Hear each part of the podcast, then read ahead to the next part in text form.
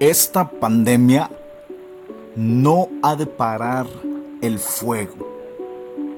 Si grandes generales de Dios vivieron y pasaron pruebas tan letales, duras, fuertes, feroces, y aún así el fuego continúa ardiendo en sus vidas, en este tiempo, esta pandemia no tiene que parar el fuego de Dios sobre ti.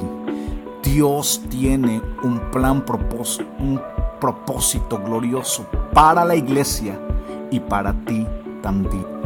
Cada día que pasa es un día para el cumplimiento del propósito que Dios tiene para ti en este tiempo.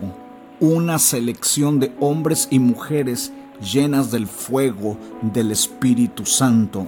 Un parteaguas para el liderazgo, un parteaguas para la iglesia, un parteaguas, un, un nuevo amanecer, un mover diferente.